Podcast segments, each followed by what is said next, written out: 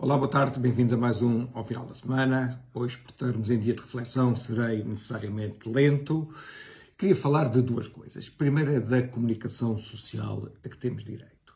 Já tenho conversado um pouco com, com, convosco acerca de, deste tema. Bem, queria-vos dar dois ou três exemplos. Um deles foi Joe Biden. Esta semana houve um jornalista que lhe fez uma questão.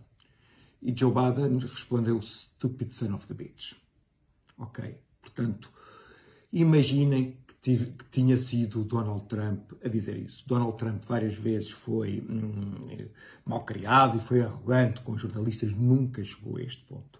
Portanto, o que é que eu vos quero dizer? Eu não estou a defender Donald Trump nem a atacar Joe Biden. Eu estou a atacar uma comunicação social que, se calhar, isto cá não abriu telejornais, praticamente não se falou disso. Portanto, temos uma comunicação social altamente seletiva que nos dá as notícias que nos quer dar, que de alguma maneira entende que nos deve catequizar de alguma forma.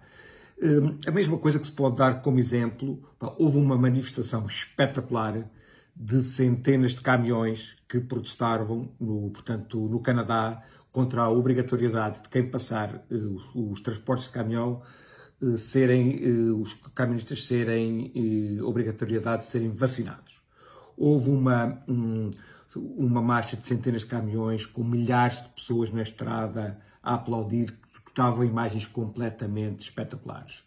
Eu praticamente não vejo televisão, mas se calhar vocês que veem mais televisão podem me ajudar.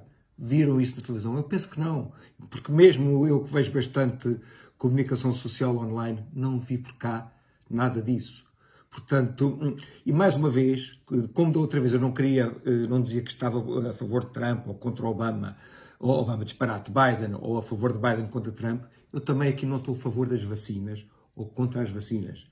Eu estou a favor de uma comunicação social que nos dê o mundo como ele é. Já agora digo, posso dizer qual é a minha opinião sobre as vacinas. Fiquei muito contente que os meus pais, que têm perto de 90 anos, tenham sido vacinados. Eu também me vacinei de livre vontade, os meus filhos também. E se eu tivesse filhos crianças, eu não os vacinava. Com a informação disponível cá agora, essa seria a minha atitude. Mas cada uma, cada pessoa, obviamente, pode ter a sua leitura e pode. Ainda falando em comunicação social, queria lembrar que Cavaco Silva ganhou todas as eleições que ganhou contra a comunicação social. Agora as eleições estão mais ou menos empatadas. Se Rui Rio as ganhar, também será contra a comunicação social. Queria ainda falar de um outro tema que tem a ver mais ou menos como é que nós devemos ver as opções de voto. obviamente eu não posso indicar eh, opções de voto, mas eu queria chamar aqui à colação o livro da Ana Karenina, que, que, que, começa assim: Todas as famílias felizes são iguais. Cada família é infeliz, cada uma é à sua maneira. Pois bem, esta analogia não é minha, isto também se pode transportar para os países. Ou seja, todos os países que têm sucesso são iguais. Os países que têm sucesso, cada um inventa à sua maneira. Ou seja, a fórmula para fazer um país com sucesso não é uma fórmula demasiado complicada.